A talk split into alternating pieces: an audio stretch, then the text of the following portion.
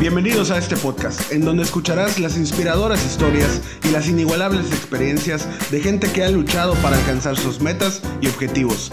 Acompáñanos en este nuevo capítulo. Estás en Neomañacos. El día de hoy estuvimos con Tomás Bonino, un fisioterapeuta, emprendedor y viajero de talla internacional que nos viene a platicar cómo su negocio se ha adaptado a las nuevas modalidades que se presentan después de la pandemia. Acompáñanos a escuchar esta interesante plática. Estás en Neomañacos.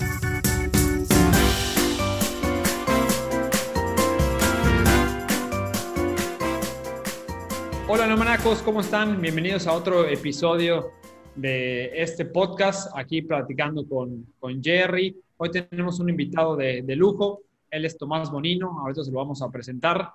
Eh, tiene una amplia experiencia sobre todo en viajes. Ahorita nos va a platicar acerca de todo lo que él ha viajado y acerca de educación en diferentes países. Él se enfoca mucho en un tema eh, de dar educación a distancia, pero además viajar a los lugares a dar educación. Pero antes de entrar con Tomás y que nos platique un poco más de él, eh, Jerry, te saludo, ¿cómo estás? Hoy yo estoy desde la oficina, tú estás otra vez en tu casa y me tocó venir a mí a trabajar acá, pero bueno, aquí andamos, ¿cómo estás? ¿Qué onda, Felipe? Muy bien. Ya me gustó esta sede. Me cambié el episodio pasado a mi sala, me gustó el color, me gustó cómo se ve la escenografía. Ya no es el blanco pálido que tenía en, mi oficina aquí en mi casa. Eh, contento, contento aquí de platicar con Tomás, internacionalizándonos. Eh, Tomás, que ya tiene mucho tiempo de, ya tenemos mucho tiempo de conocerlo y que ha colaborado en diferentes eh, proyectos que, que, hemos tenido en estos últimos, yo creo que tres, cuatro años. Y pues muy contento de saludarlo. Digo, siempre lo seguimos en redes y nos impresiona todo lo que está haciendo. Y qué mejor que sea él en primera persona, de viva voz, en contarnos qué es lo que está pasando y cómo va todo el tema de los viajes, la educación y la terapia física. Tomás, bienvenido. Hola, Jerry, hola, Felipe. ¿Qué onda, Tomás? Así es, me gustaría, Tomás, platicar un poquito de ti, que has dado ya dos pláticas TED, ¿no? Este, así nada más y nada menos. Sí, bueno, yo estuve en Mérida 2016, 2017, ustedes por supuesto me invitaron. En la primera charla de 2016 hablé un poco de mí, de mi vida viajera formando y curando en los diferentes lugares, que ahora les comentaré un poquito. Y en la segunda charla, 2017, pues tuve la oportunidad, y con el ánimo de ustedes, de hablar de, bueno, pues las dificultades o problemas que yo veía en el mundo del posgrado universitario especialmente, que creo que también se puede aplicar al grado sin problema, eh, que es un, un aspecto que se habla bastante poco en público y que, bueno, pues hay algunas cositas a mejorar. Así que creo que la idea de hablar de viajes por una educación tal vez sea la persona adecuada para ello. Cuando dice... Recuerdo que, perdón, que la plática de, de, de educación de posgrados que diste dio mucho de qué hablar. Mucha gente que estábamos de acuerdo, mucha gente que, que no estaba muy de acuerdo, pero creo que eso es lo importante, ¿no? Y, y bueno, Tomás, él es fisioterapeuta o licenciado en rehabilitación física. Eh, él tiene una escuela por el mundo, eso es lo más impresionante, que su escuela literal está en todas partes de México, en partes de Latinoamérica, en partes de Europa, y, y a, eso, eso, se dedica, a dar cursos de, de terapia, ¿no? Y, y trabajar en, en, esta parte. Y bueno, él se enfrentó a un gran desafío al principio de la pandemia. Entonces, Tomás, nos gustaría que nos platiques oye, llega el, el coronavirus hace seis, ocho meses, uh -huh. y, qué pasa en la vida de Tomás y la, y la escuela? Bueno, un caos, como creo en toda, la, en todo, toda empresa, ¿no? Obviamente, lo que pasa es que tengan en cuenta que yo me dedico a, bueno, yo y los profesores que ya tenemos un montón, somos una, una el otro día un amigo me contó, somos una mini multinacional, ¿vale? O micro multinacional al fin y al cabo, porque somos multinacional en el sentido de que trabajamos en muchas ciudades, que eso está bien, pero en micro, porque no somos una gran empresa, sino al revés. Nuestro, lo que nos ha permitido adaptarnos muy bien en esta pandemia fue que éramos muy fáciles de adaptar. No teníamos gastos fijos, no teníamos grandes gastos de infraestructura, ¿no? que al fin y al cabo es lo que realmente genera un gasto. No teníamos, todos los que trabajan conmigo son colaboradores puntuales, es decir, no están bajo un sueldo de la empresa, por tanto eso también ayuda a adaptarse y creo que las características de ser eh, livianos, digamos, de no ser una empresa muy pesada, ha hecho que ahora en la pandemia podamos adaptarnos un poquito mejor. Yo estoy seguro que ustedes que tienen una super universidad y aquellas empresas que tienen mucha infraestructura, pues no es tan fácil porque, claro, es todo un gasto, ¿no? Entonces, a mí llegó la pandemia y, como bien has dicho, yo me dedico a viajar, básicamente. Entonces, eso se cortó totalmente, lógicamente. Para que te hagas una idea, yo desde que tengo, no sé, 24 años que no paso 7 meses en Madrid, sí, o sea que me estoy subiendo por las paredes prácticamente ya de la locura que tengo, pero bueno, más allá de eso, en la parte profesional, efectivamente, nosotros teníamos, para que te das una idea, unos 26 posgrados que iban a empezar, ¿verdad?, en 2020, y no ha empezado ninguno. Todo postergado a 2021, con lo que supone eso, lógicamente, de, bueno, pues de la gente que tenía la ilusión de empezar, los profesores que iban a estar totalmente disponibles hacia ello, etcétera, etcétera. ¿no? Lo que hemos vivido todos en realidad, pero en mi caso fue así. Cuestión, que yo me veo en la pandemia en casa, que para mí eso es raro, ¿vale? Y con un montón de cursos cancelados. Así que, pues, mm, por inquietud que tengo siempre, se me ocurrió empezar a hacer, por ejemplo, unos lives de Instagram, que hoy son muy comunes, pero en ese primer momento de la pandemia no eran tan comunes, parece ser, ¿vale? Entonces, empiezo a hacer un live diario, todos los días uno, de una horita, bueno, lo que te permite Instagram, pero con gente con la que yo trabajo, ¿sí? por lo tanto hay muy buena onda, pero que por suerte son cracks en lo que hacen, cada uno en lo suyo. ¿no? Entonces, se ve que hicimos 41 días seguidos, que para mí la verdad es que fue un trabajote, porque ahí me di cuenta lo que debe ser hacer un programa de televisión diario en directo. Debe ser una locura para que sea eso en directo, ¿verdad? Bueno, pues una hora todos los días con temas de mucho interés. Y en el mundo de la fisioterapia, pues es difícil no hablar de una técnica. Pues conseguimos en esos 40 días no hablar de ninguna técnica en particular y de ningún método en particular, sino que hablamos pues de la vida. Y la verdad es que eso ha gustado, ha generado un montón de cosas y, demás, ¿no? Con eso vi que había un interés, había gente en casa, gente dispuesta a escuchar y entonces por otro lado se me ocurrió decir, bueno, yo llevo 10 años, 12 años viajando por el mundo, sé que hay mucha gente de distintos países que me conoce, pues voy a empezar a armar actividades, en este caso cobradas, ¿sí? Muy poquito, pero bueno, cobradas, y empezamos con eso, empezamos con clases de movimiento, tanto para pacientes como para fisioterapeutas, empezamos con talleres online de dos horitas, tres horitas, y eso ha sido absolutamente un boom total, ¿sí? que para mí me ha sorprendido, yo con esto de la tecnología sigo sorprendiéndome, eh, para que te das una idea, pues hemos tenido talleres un domingo, cuatro horas, ¿sí? que un domingo la gente está mm, pues, en su casa, lógicamente, cuatro horas, 120 personas de 12 países, eso es una locura total, ¿vale? O sea, es, tremendo. Y a mí la verdad es que todo esto, claro, se, o sea, pudo llegar por todos los años, lógicamente, que previamente uno va conociendo gente. Pues si tú mañana empiezas unas clases, pues no sé quién se anota, ¿no? Entonces, esa ha sido un poco mi transformación. Y por otro lado, ya veníamos de antes con la idea de hacer varias cosas online, por supuesto, ¿no? Pero la verdad es que estábamos vagueando un poco porque no había una necesidad. Ahora, de repente, hay una necesidad y yo tengo la teoría, Felipe y Jerry, que ahora eh, lo podemos hablar, que lo que se viene a partir de ahora es que el online no va a ser todo online, sino que va a haber una mezcla, ¿no? Entre lo online y lo presencial que seguramente en mi opinión será lo más, lo más efectivo o lo más inteligente. Pero bueno, nos estamos preparando para que una parte sea online, pero todo lo que yo hago en mi caso depende de, mis, de mi voluntad y de mis necesidades. Por ejemplo, yo cancelé todo hasta enero. No voy a hacer, es decir, cancelé lo presencial hasta enero y bueno, me voy a casa de mi mujer que vive en Argentina seguramente en unos días y ahí tengo una casita estupenda y pienso hacer todo desde ahí. No pienso salir de ahí en tres meses. Entonces, todo lo online surge también de mi necesidad o de mi voluntad. Y yo lo que me he dado cuenta es que cuando uno tiene una empresa, eso que se dice siempre de que, tus clientes te digan lo que hacer y tú síguelos, pues en mi caso no es tan así. O sea, yo nunca he esperado un poco a que me diga la gente lo que quiere, sino en base a cómo yo me siento, qué necesito yo, veo que la gente lo escucha, ¿no? Entonces es un poco ahora tirar por lo online. Así que ese ha sido un poco el, super cambio, aunque en 2020, sí. No, no, Termina la idea, termina la idea y ahorita, ah, te pregunto. No, que, yo creo que imaginemos que mm, ahí está la vacuna, ya todo vuelve a una cierta normalidad. Yo tengo la idea de que en 2021, tanto yo como seguramente otras escuelas, haremos, explotaremos más lo semipresencial. ¿no? Es decir, eh, todo lo teórico, todo lo que realmente podrías no estar en clase haciendo, lo puedes hacer online, ¿sí? previamente, muy fácilmente y nos juntaríamos puramente para la parte teórica, que creo que hay muchas profesiones que se ven afectados por esto. Pero también les digo que llevamos seis meses en casa o siete meses en casa, lo que sea. Claramente todos nos, hemos digitalizado en seis meses lo que se esperaba para, no sé, diez años o algo así.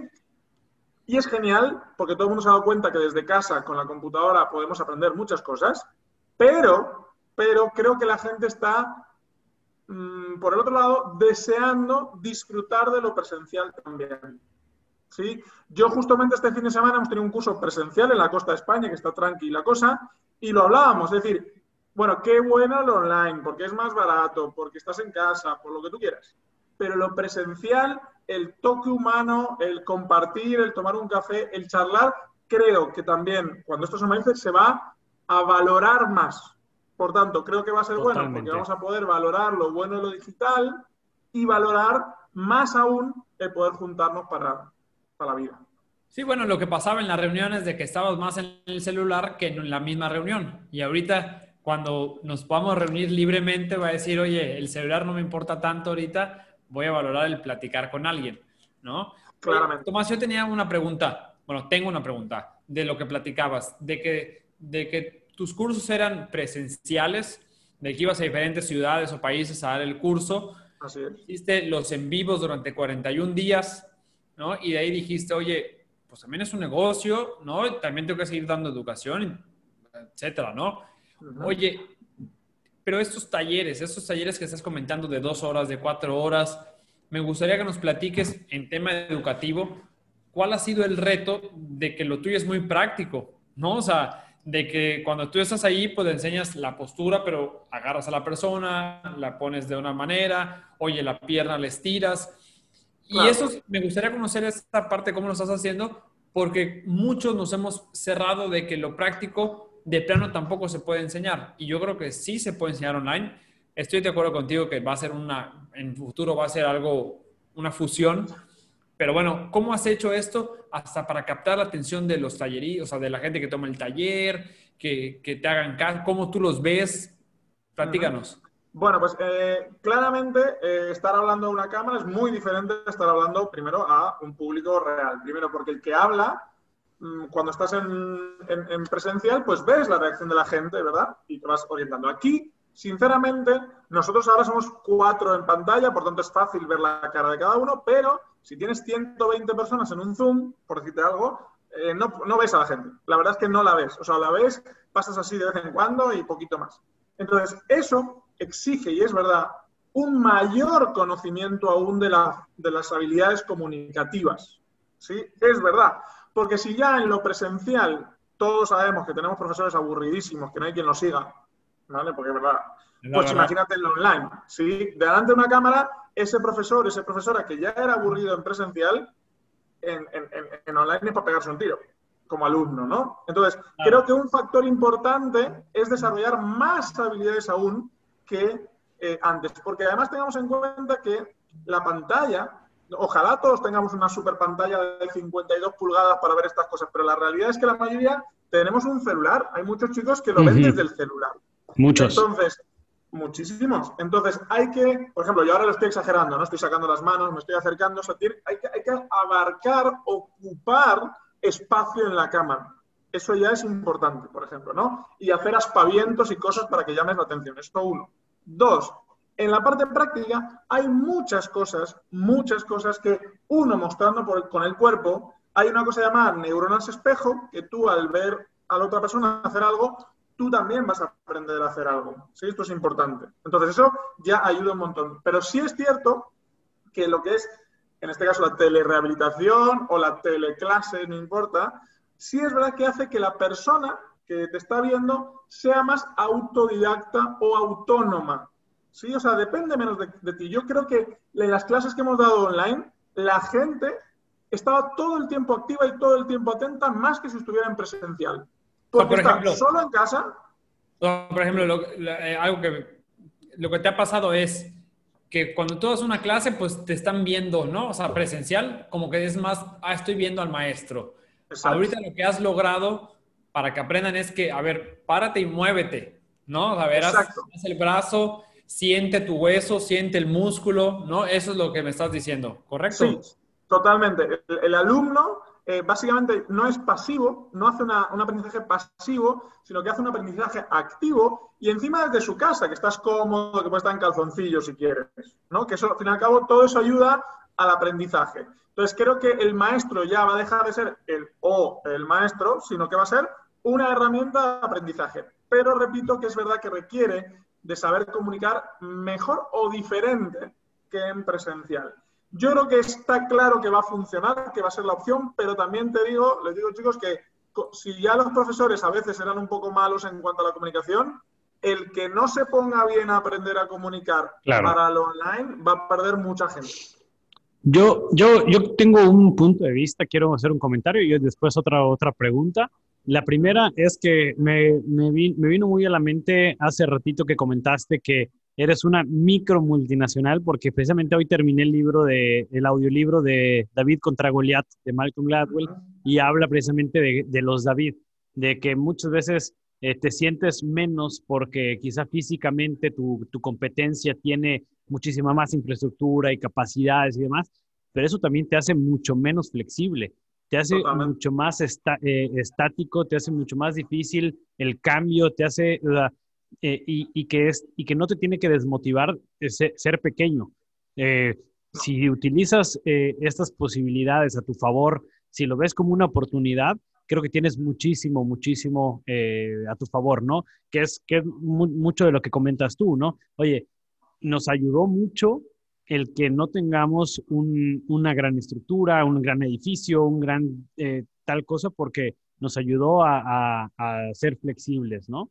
Exactamente. De hecho, una, una variante, o sea, el mundo, sinceramente, no está hecho, cuando digo el mundo es internacional, ¿vale? No está hecho para pequeños, grandes emprendedores, ¿vale? Y que quieran seguir siendo pequeños. Como que el mundo está hecho para, bueno, tú creas tu empresa, le pones la sede fiscal en, no sé, las Bahamas, por decir algo, y a partir de ahí haces lo que quieras. No, no. Pero un individuo que quiera ser grande, el mundo fiscalmente no está bien preparado para eso porque no suele haber. ¿Vale? Sí. Entonces, una opción, que es la que yo hasta ahora he hecho y hasta ahora me ha funcionado, veremos a partir de ahora a ver cómo es, es trabajar en colaboración siempre por proyectos. O sea, yo no soy propietario de casi nada, sino que me junto con, por ejemplo, hacemos una formación ahí en media, pues ustedes son los organizadores, somos socios para esa formación y adiós. O sea, no tenemos mayor compromiso. Entonces, ese es un sistema, una cosa que puede funcionar. Y está claro que no solo no hay que sentirse mal por, por ser pequeño, digamos, sino que en estos momentos, te juro que me siento muy bien. Porque, porque me siento, sinceramente, trabajan 25 personas conmigo que también son autónomas en sus proyectos. O sea, no es que trabajan para mí ni mucho menos. Yo les digo sinceramente, hoy se va toda la mierda, ¿vale? Imaginemos, y no me pasa nada. Claro, sí, que, no pagar nada. Y creo que es un, modelo de negocio que, que, ahorita con todo lo que ha pasado va a incrementar este modelo de negocio. ¿no? De, eh, oye, por ejemplo, lo que acabas de decir, hasta nosotros como universidad, ¿no? A lo mejor dar un curso en mismo Madrid como UPP aliado contigo. Así como tú lo vas a poder dar eh, en Mérida, UPP aliado contigo, ¿no? Exactamente. La, empresa local, ejemplo, aquí de, Yucatán, se internacionaliza. Y con, con tema de estrategia, de alianzas que no te cuestan dinero y lo que acabas de comentar, en un tema de crisis como la que estamos viendo, que es una crisis mundial, realmente no sales tan afectado económicamente o cuando puedes echarte para atrás y reorganizarte mejor, que creo que... Yo creo que ahora con esto de la educación, por ejemplo, esto aplicado a la educación, volviendo al tema de antes, por ejemplo, va a ser muy útil porque ahora la verdad es que no sabemos cuándo se va a poder viajar, o yo por lo menos no lo sé, ¿no? Entonces, eh, organizar cosas ya semipresenciales, no online, semipresenciales, ya se hace la parte eh, online y se deja para no se sabe cuándo la parte presencial. Y la gente está teniendo muchas ganas de juntarse. ¿Sí? Entonces, yo creo que se puede hacer incluso grandes grupos de, perdón, pequeños grupos de la parte online primero, porque la parte online, al fin y al cabo, es fácil, para luego juntar un día, cuando se pueda, a todo el mundo. Pero creo que esa estrategia no tiene por qué ser solamente ahora. ¿Vale? y una cosa que, yo estoy creando, que ha surgido, cuando, bueno, cuando van ahí las neuronas dando vueltas, es que todo lo que yo hacía hasta ahora, o bueno, perdón, lo que estaba haciendo estos mesecitos, ha sido yo delante de la cámara y la gente al otro lado, ¿no? Una cosa directa. Bueno, pues se me ocurrió que decir, o sea, todavía más libertad para mí y más libertad para la gente, decir, pues no hagamos nada que yo tenga que estar en la cámara y que tú ya estar en la cámara al otro lado a una hora determinada, sino hagamos algo puramente grabado que sea útil, obviamente, que tú puedas ver cuando te dé la gana. Entonces creé un par de proyectos de esos y ahora que todavía no ha salido, voy a crear, vamos a crear, no, no es invento mío ni mucho menos, el concepto de mentorías. ¿sí? Por ejemplo, en mi área, que es la fisioterapia, la verdad es que tenemos mucha gente que no tiene tiempo para ponerse a estudiar, no sabe dónde buscar la información, eh, la vida les pasa por encima y no tienen por qué saber, la verdad, pero quieren estar actualizados. Entonces, la vida diaria y estar actualizado es complicado, creo que en cualquier profesión, ¿verdad? Entonces, se nos ha ocurrido decir, bueno, pues te hacemos un servicio que tres, cuatro veces por semana te llega a tu mail algo que va a ocuparte 15 minutos no más. ¿Sí? Pagas una cuota mensual y te llega. Es decir, todos son proyectos que en realidad son productos que se arman solos, que van funcionando solos, que la persona también lo ve cuando le da la gana y todo es online. O sea que incluso el formato online permite que no estés a una hora determinada y, lo, y puedas tanto dar la formación, incluso recibirla, un poco cuando te dé la gana, que sería lo ideal. Que es algo, algo muy parecido que lo que vamos a hacer nosotros ahorita. Voy a aprovechar a hacer el comercial, que lanzamos la universidad en línea. Aprovechamos, eh, era un proyecto que teníamos para el próximo año, pero debido a la pandemia, pues le metimos velocidad del acelerador y lanzamos la universidad en línea y las clases precisamente van a ser así van a ser grabadas para que tú las puedas ver a tu tiempo. Si tú eres una persona que se desvela y prefieres estudiar a las 3, 4 de la mañana, o si quieres tú despertarte muy temprano, pero sí, tener clases consulta a la semana, donde sí puedas interactuar con el docente y sí puedas resolver, puedas resolver tus dudas, ¿no? Eh, y, yo, y la pregunta que tenía hace rato era también saber si se ha eh, revalorizado también el, el campo profesional. Antes, yo creo, desde mi punto de vista, que quizás si un nutriólogo o un psicólogo te decía, oye, te doy una consulta online, decías, ah, o sea, yo quiero ir al nutriólogo, quiero ir al psicólogo, o sea, como que, como que no, no siento que por cobrarme por estar frente a una pantalla. Ahorita creo que ya cambia por completo. Ya si un nutriólogo te dice, oye, de ahora en adelante tus consultas van a ser en, línea, súper bien, no, no me tengo ni que mover. ¿Tú cómo ves ese punto? Pues mira, mi te pongo el ejemplo. Mi padre es psiquiatra y psicoanalista. Mi padre tiene 76 años, sigue trabajando a full porque le encanta lo que hace. O sea, lleva 60 años trabajando. Y antes de la pandemia, alguna vez le pedían alguna sesión en Skype, gente que, vivía por ahí, y a él le daba un poco de pereza. Él como profesional. Sí, decía, no, es que no es lo mismo, es que no sé qué, o sea, él mismo. Llega la pandemia, todo el mundo le pide eh, su servicio, porque, porque si no, bueno, entre que ya eh, tenían algo obviamente psicológico, más la pandemia, pues obviamente muy, bien no estuvieron. Entonces le pidieron servicio y mi padre, 76 años, no le quedó otra que adaptarse y ahora está feliz con las sesiones eh, de Skype. Él como profesional, porque se ha dado cuenta que no es lo mismo por un lado, pero son mejores por otro lado. ¿Sí? Por ejemplo, la persona está en su casa, el, paciente, ¿no? El cliente está en su casa, está relajado, sin estrés, no tiene que transportarse. Incluso el paciente, en el caso de mi padre, eh, puede vivir donde le dé la gana. ¿sí? Yo estoy conociendo gente, o aquí en España está pasando, que de repente la gente vio que tenía casas de mierda, básicamente, que vivía en 20 metros cuadrados, se están yendo a las afueras, digamos, y vienen a Madrid cuando tengan una reunión, una vez por semana o una cosa por el estilo. Entonces yo creo que este del online abre una vía nueva. No es que sea mejor o peor. Yo quiero ir al nutriólogo. Buf, es que vive en Torreón, ahí en México. Pues es que estás en Yucatán, porque el bueno vive en Torreón. Y la verdad es que tú para ir a Torreón a ver al bueno, te gastas lo que vale la consulta, más el avión, más el alojamiento. La sesión online, te cuento, es, en mi opinión, y yo lo hago así, es más cara la sesión presencial, cosa que a gente le sorprende, que dicen que debería ser más barata. Mm, yo en online tengo que tener más habilidades técnicas y terapéuticas, en mi caso, para poder valorarte a través de una cámara. No menos. Tengo que tener más habilidades, entonces cobra más.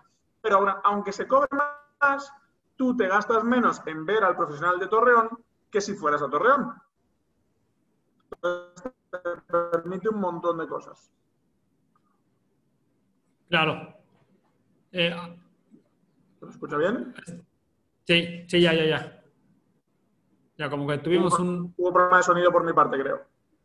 Sí, pero ya, ya, estamos. Sí, pero estoy de acuerdo contigo. A veces decimos, oye, nos va a costar más eh, la consulta online, pero creo que acabas de decir algo muy importante. Sí, pero para dar una buena consulta online, tienes que estar mucho más preparado porque tienes que saber interpretar lo que te dicen, cómo te lo dicen.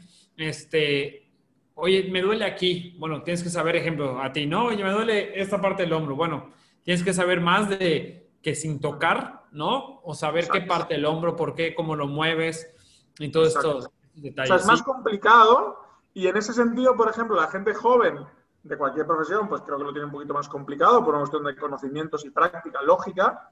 Y en mi profesión, en mi área, la gente que hace solo terapia manual, o sea, que hace cosas en camilla, pero que nunca ha hecho ejercicio terapéutico o algo sin tocar, pues también va a tener que aprender porque no le queda otra. Claro, así es. Oye, Tomás, y me, gustaría, ahorita que tú, hace dos semanas más o menos tuvimos una, una reunión ahí con varios directores eh, y coordinadores de diferentes partes del mundo platicando sobre hacia dónde va la educación, qué pensamos, eh, qué creemos. Me gustaría que, que tú con, conociendo a diferentes partes de Latinoamérica, México, Europa, este, que conocen los modelos educativos, ¿hacia dónde ves tú que va la educación de educación superior? Eh, ¿qué, ¿qué, rumbo tenemos que empezar a, a, visualizar todos para irnos adaptando a esta nueva normalidad que en tres, cuatro años, o bueno, menos, en un año va a ser la normalidad, ¿no? Esta nueva normalidad hoy en un año va a ser la normalidad. Bueno, ustedes ya saben, y también por parte de eso me han llamado, soy un poco, iba a decir pesimista, pero no es pesimista, es realista, ¿vale? Por lo, por lo que veo, yo describo lo que veo, intento poner poca opinión, pero lo que veo es complicado, ¿vale? la realidad que veo yo hoy eh, lo vimos en la charlita de, tuvimos una charlita con distintos directores y directoras de universidades de, todo de toda Latinoamérica, yo conozco a gente, así que los junté, fue, fue genial. ¿Qué vimos? Pues que es un puto desastre todo. O sea, que, que todos estamos a la deriva, sin, sin directrices, sin... Eh, o sea, cada uno con toda la buena intención del mundo, por supuesto, hacemos lo mejor que podemos. Pero lo mejor que podemos está muy lejos de ser lo ideal. ¿Sí? Me acaba de salir una frase genial. No sé qué dije, pero como que lo mejor que podemos está lejos de ser lo ideal, ¿vale? Desde el sentido de, eh, somos herederos, los que nos dedicamos a la formación hoy, de muchísimos años de mal funcionamiento. Entonces, yo lo que creo, eh, Felipe, es que lo que se viene, lo que se venga, espero que sea mejor que lo que teníamos. Porque es muy fácil hacerlo un poquito mejor. Porque veníamos tan mal. ¿Sí?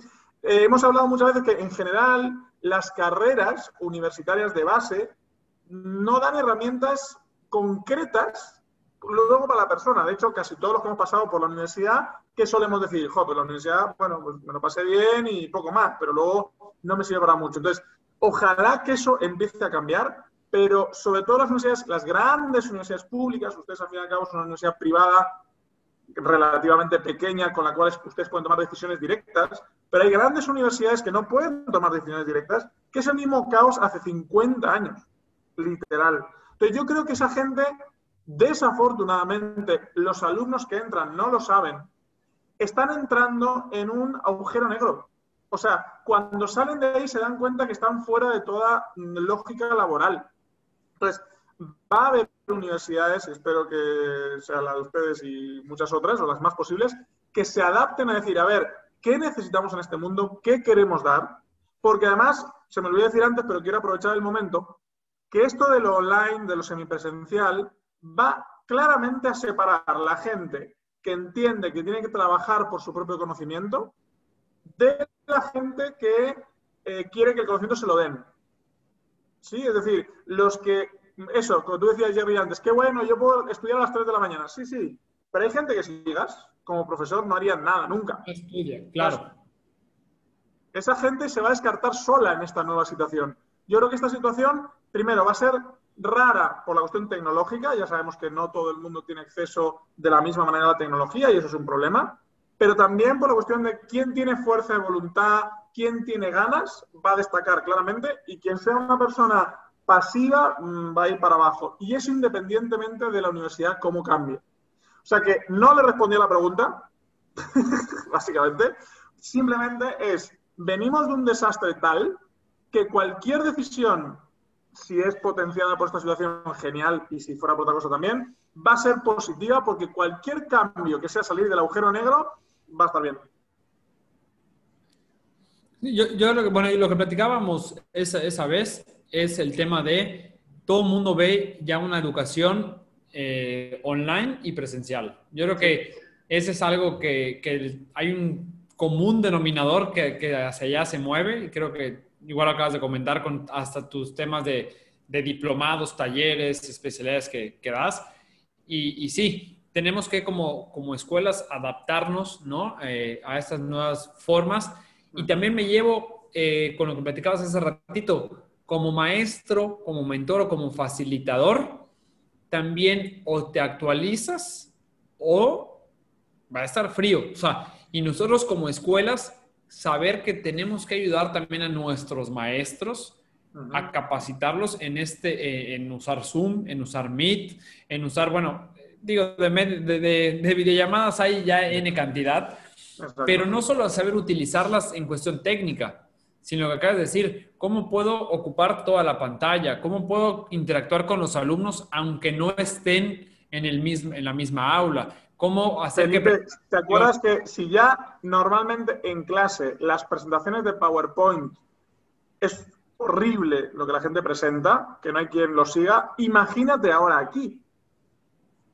Sí, Totalmente. O sea, hay que ser muy bueno en hacer presentaciones o muy sencillas por un lado, o, no sé, con un diseño X que te llame la atención porque los chicos están con su celular, este es el tamaño máximo que van a tener. Claro. Y bueno, hay que adaptarse. Yo creo que esta es una, una muy buena oportunidad para, para, todos estos David de cualquier giro, de, de, darle la vuelta, de darle la vuelta contra estas, por ejemplo, hablando ahorita de educación, de que universidades pequeñas que tengan muchas ganas, que, lo, que quieren investigar, que quieren desarrollar nuevos modelos, que lo hagan, que se arriesguen, que innoven, porque como tú decías, eh, quizá en el tema educativo, eh, las universidades más grandes son las que más difícil lo tienen.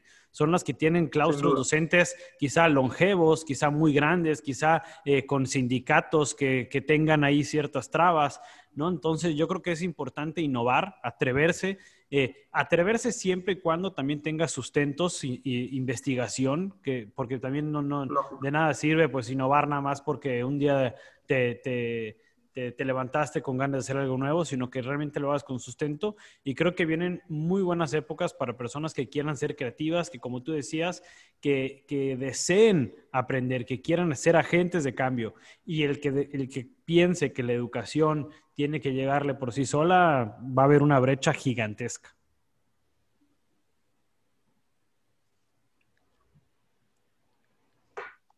Aquí estoy. Exacto. Y, y, me gustaría comentar un, ejemplo visual que puede... ¿Se me escucha? Sí, sí, sí, sí. Se fue un segundito el audio, pero ya, ya estamos. Vale. que sirve para la educación, sirve para la empresa y sirve para lo que sea. Todos vivimos, lógicamente, en una corriente, ¿sí? Y ahora la corriente es ver qué hacemos con la pandemia. Estamos en la corriente. De vez en cuando, no está mal, irse a la orilla y mirar qué ocurre para ver en qué barco me meto. Sí, a veces tenemos que salir un poco afuera ¿sí? Para poder ver lo que ocurre.